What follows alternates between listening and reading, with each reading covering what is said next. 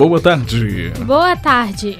Hoje é quarta-feira, dia 28 de novembro de 2018. Atenção para os destaques da semana.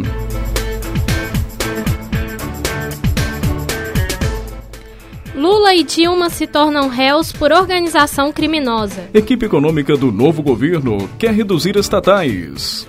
Romeu Zema anuncia novos nomes de seu futuro governo. Ministério Público pede que Justiça faça Écio Neves devolver 11 milhões de reais ao Estado. Presidente Michel Temer diz que não sentirá falta do cargo. Mais de 130 cidades mineiras já decretaram estado de calamidade.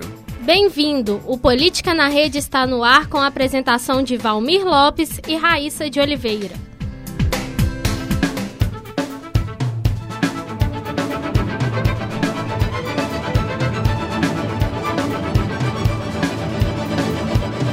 Política na Rede, conectando os fatos.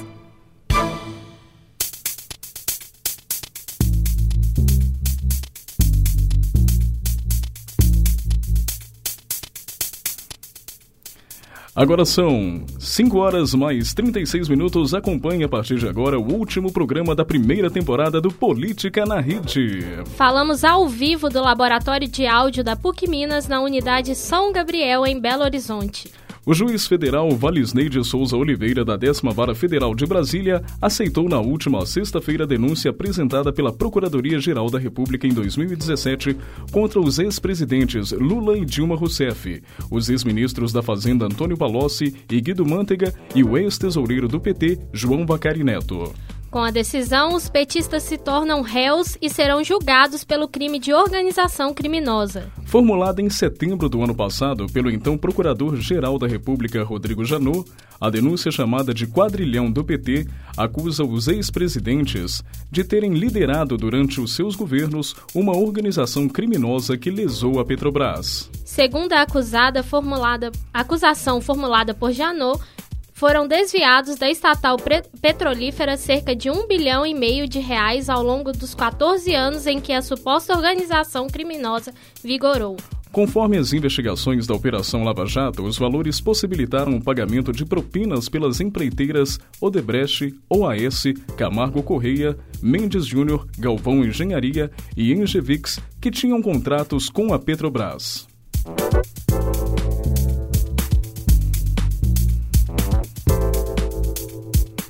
Promotores do Ministério Público de Minas Gerais pediram para a Justiça que o senador Aécio Neves, do PSDB, devolva cerca de 11 milhões de reais aos cofres públicos do Estado. O valor seria referente a mais de mil voos com aeronaves oficiais em benefícios próprios, sem comprovação de necessidades de interesse público. As viagens teriam ocorrido na época em que Aécio Neves era governador do Estado, entre os anos de 2003 e 2010. Segundo o tribunal, no pedido, o Ministério Público destaca 116 deslocamentos aéreos, sem justificativas, para cidades mineiras de Cláudio, na região centro-oeste do estado, onde a família do senador tem fazenda.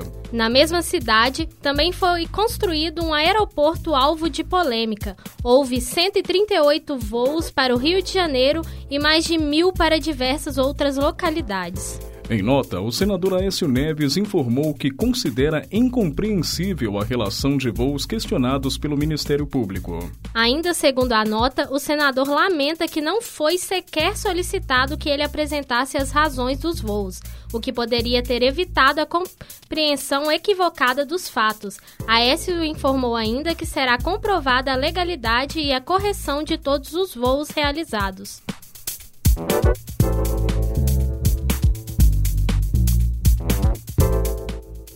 A segunda turma do Supremo Tribunal Federal autorizou a Procuradoria-Geral da República a realizar novas intervenções em um inquérito sobre o senador Aécio Neves. A Procuradoria está autorizada a investigar informações bancárias do senador no exterior, obtidas por meio de um acordo de cooperação firmado em agosto de 2017 pelo PGR com autoridades da Europa. O inquérito investiga suspeita de corrupção e lavagem de dinheiro em Furnas e chegou a ser arquivado pelo ministro Gilmar Mendes. Porém, a Procuradoria-Geral da República recorreu ao Supremo em agosto.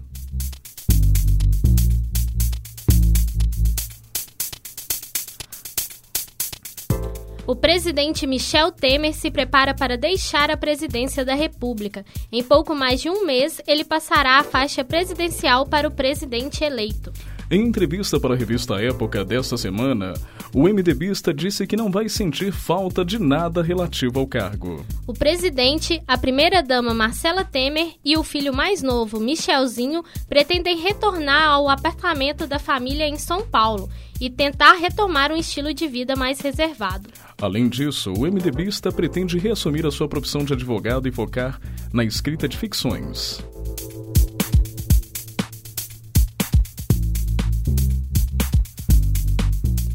A seguir, Jair Bolsonaro anuncia ministro da Educação. Ouça agora Gonzaguinha com a música e vamos à luta. Voltamos já.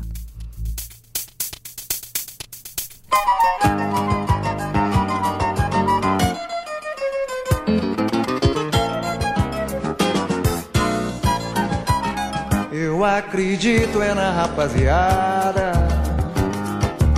que segue em frente e segura o rojão. Eu ponho fé na fé da moçada Que não foge da fera e enfrenta o leão. Eu vou à luta com essa juventude Que não corre da raia a troco de nada. Eu vou no bloco dessa mocidade Que não tá na saudade e constrói a manhã desejada. Eu acredito é na rapaziada que segue em frente e segura o rojão. Como é que não? Eu ponho fé na fé da moçada que não pode dar fé e enfrenta o leão. Eu vou à luta com essa juventude que não corre da Eu vou no bloco dessa mocidade que não tá na saudade, constrói a manhã desejada. Aquele que sabe que é mesmo o coro da gente, que segura a batida da vida o ano inteiro. Aquele que sabe o sufoco de um jogo tão duro e apesar dos pesares ainda se orgulha de ser brasileiro sai da batalha, entra no botequim, pega uma ceva gelada E agita na mesa uma batucada. Aquele que manda um pagode, sacode a poeira suada da luta e faz a brincadeira Pois o resto é besteira e nós estamos pela aí. Acredita na rapaziada segue em frente e segura o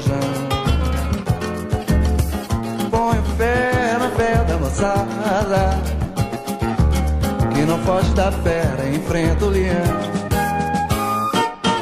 Eu vou à luta com essa juventude, que não corre da raia a troco de nada.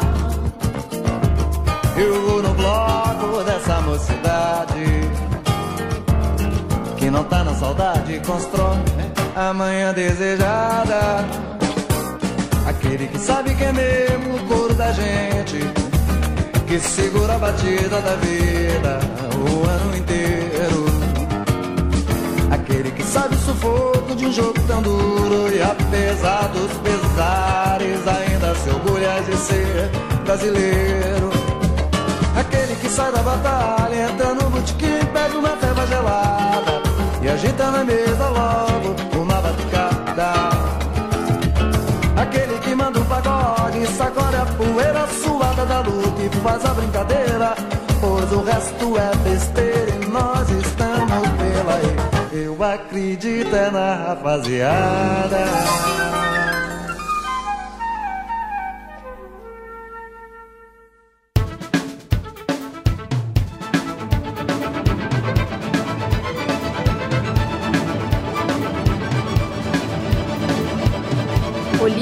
Rede, conectando os fatos.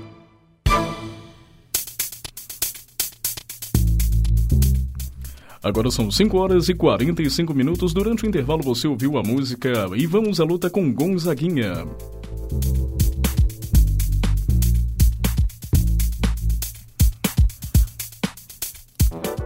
Presidente eleito Jair Bolsonaro anunciou pelo Twitter que o professor e filósofo Ricardo Vélez Rodrigues será o futuro ministro da Educação. Vélez Rodrigues nasceu na Colômbia e foi naturalizado brasileiro em 1997. Ele é autor de mais de 30 obras e atualmente é professor emérito da Escola do Comando do Estado-Maior do Exército.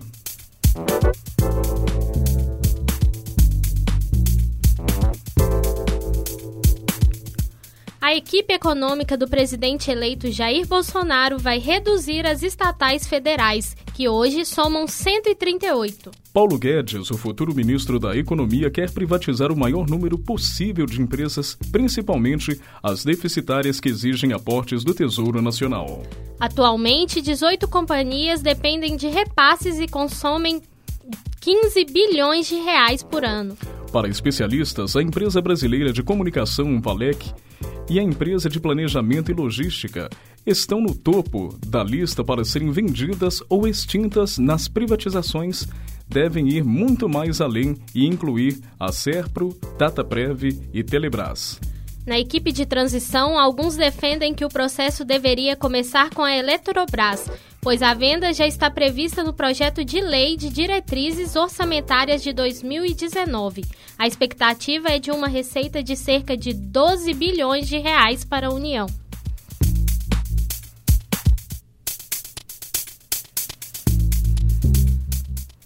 Romeu Zema, governador eleito em Minas Gerais, anunciou os nomes de dois futuros secretários de seu governo. Gustavo Barbosa vai assumir a Secretaria da Fazenda. Barbosa é contador e tem 53 anos de idade. E o engenheiro Otto Alexandre Levi Reis, de fazer o, ser o titular da Secretaria de Planejamento e Gestão. De acordo com a assessoria de Zema, os dois futuros secretários também assumiram o mesmo compromisso do governador eleito de só receber o salário quando a folha de pagamento estiver em dia e sem parcelamento no Estado.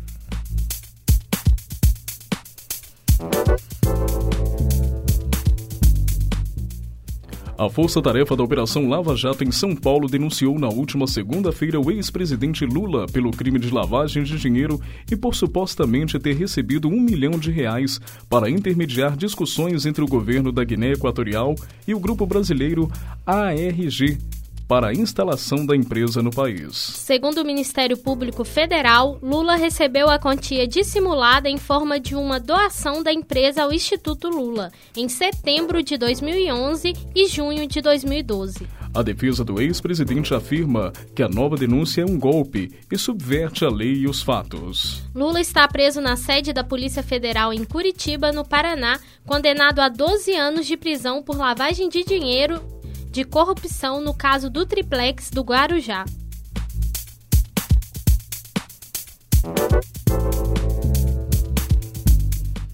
O ministro do Supremo Luiz Edson Fachin, relator da Operação Lava Jato, na corte, liberou para o julgamento na segunda turma do STF o pedido de liberdade feito pela defesa do ex-presidente Lula. Fachin sugeriu que a análise do habeas corpus de Lula seja já na próxima sessão, no dia 4 de dezembro. Caberá ao presidente da turma, ministro Ricardo Lewandowski, determinar quando a questão será decidida. Na ação, os advogados do petista pedem que o Supremo reconheça o que chamaram de perda de imparcialidade do ex-juiz federal Sérgio Moro por ele ter aceitado ser ministro da Justiça e Segurança Pública do governo do presidente eleito Jair Bolsonaro.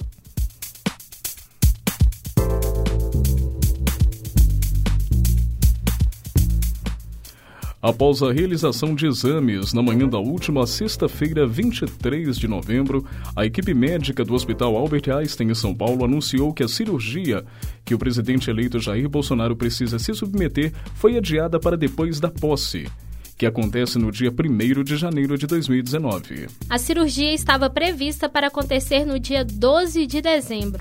Com isso, a cirurgia acontecerá após a posse ainda sem data definida. Segundo o boletim médico, Bolsonaro ainda sofre com uma inflamação no peritônio e processo de aderência entre as alças intestinais.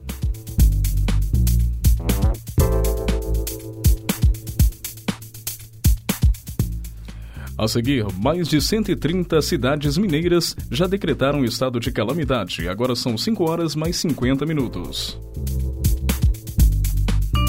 A Declaração Universal dos Direitos Humanos afirma que seres humanos devem agir em espírito de fraternidade.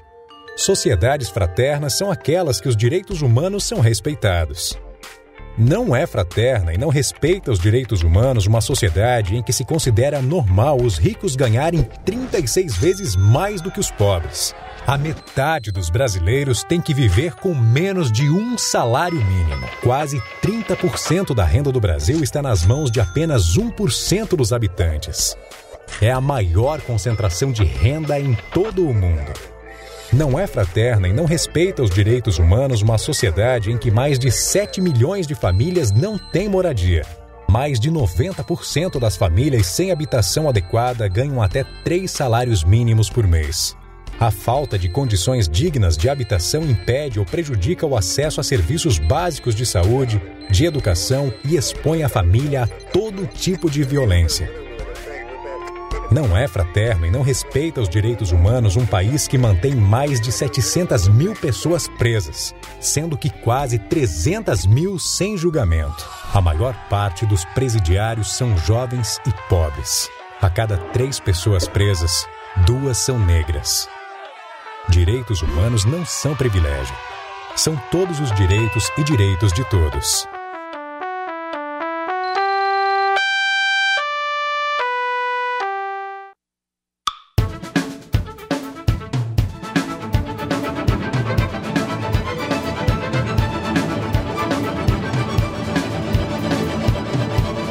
Política na rede, conectando os fatos.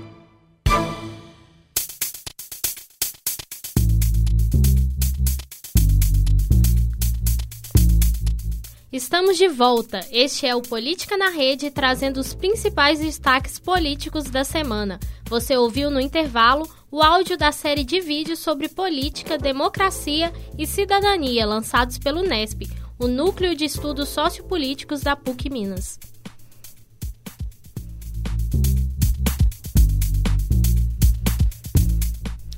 Pelo menos 138 cidades de Minas Gerais já decretaram estado de calamidade financeira por causa da dívida do governo do estado com as prefeituras.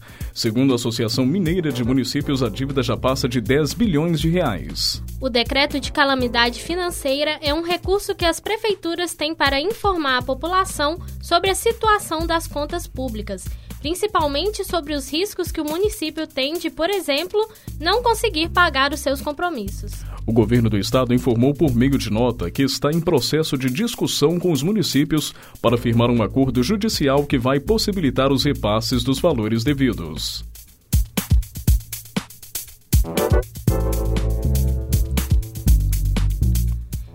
Servidores estaduais de Minas Gerais ainda não sabem quando vão receber o 13º salário, faltando pouco mais de um mês para o fim do ano. Ontem, a Secretaria de Estado da Fazenda informou que não há previsão de datas. A definição só deve ocorrer após a divulgação do calendário de pagamento para dezembro, que deve sair na primeira semana do mês. Os salários do funcionalismo vêm sendo pagos de forma escalonada desde fevereiro de 2016 e ainda assim ocorrem atrasos.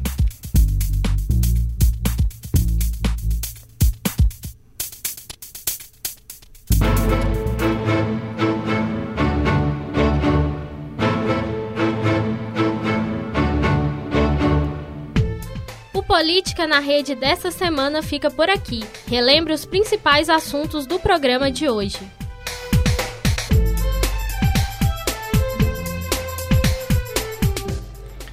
Lula e Dilma se tornam réus por organização criminosa. Equipe econômica do novo governo quer reduzir as estatais. Romeu Zema anuncia novos nomes de seu futuro governo.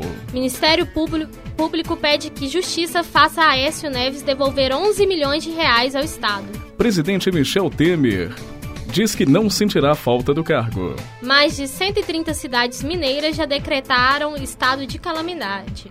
Este foi o Política na Rede, produzido por alunos de jornalismo da PUC Minas Unidade São Gabriel, com a apresentação de Valmir Lopes e Raíssa de Oliveira, e produção de Edson Costa, Gabriela Pavlovski e Ian Santos, com os trabalhos técnicos de Alexandre Morato. Uma boa tarde para você. Uma boa tarde para você, agradecemos a sua audiência e até a próxima temporada 2019 do Política na Rede, que vai estar repleto de muitas novidades. Lembrando a você, meus amigos e minhas amigas ouvintes aqui da Rádio Online da PUC Minas, que na semana passada a gente falou sobre o editorial. O professor Getúlio teve um compromisso aí e realmente não deu tempo, mas ele com certeza vai veicular esse editorial para a gente ainda com certeza vocês vão gostar bastante da temática aí sobre política na rede. No ano que vem a gente com certeza vai estar de volta com muito mais novidade, muito mais fatos interessantes, novos quadros e claro, com a participação especial aí de novas pessoas, como foi hoje que a gente agradece aqui a Raíssa de Oliveira, também aluna de jornalismo, nossa técnica aqui da mesa de áudio hoje, demonstrando aí um pouquinho também da locução. Valeu, gente boa, valeu, gente amiga. A gente se fala então em 2019 no Política na Rede, conectando vocês aos fatos.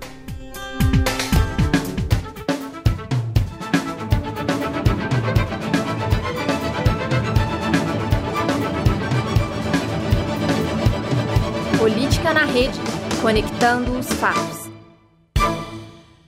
Essa produção é do Lab SG, onde você Vem aprender aqui.